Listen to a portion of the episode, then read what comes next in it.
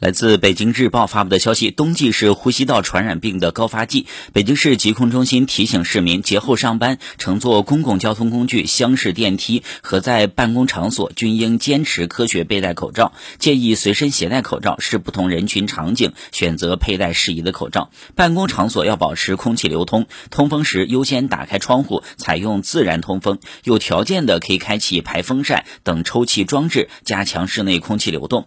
空调使用前要加。加强清洗和消毒，集中空调通风系统使用时，确保室内新风量达到卫生标准要求，但应定时的开启外窗，加强通风。到达工作场所、外出回家时，一定要先洗手。工作期间接触快递、清理垃圾、饭前便后等情况下。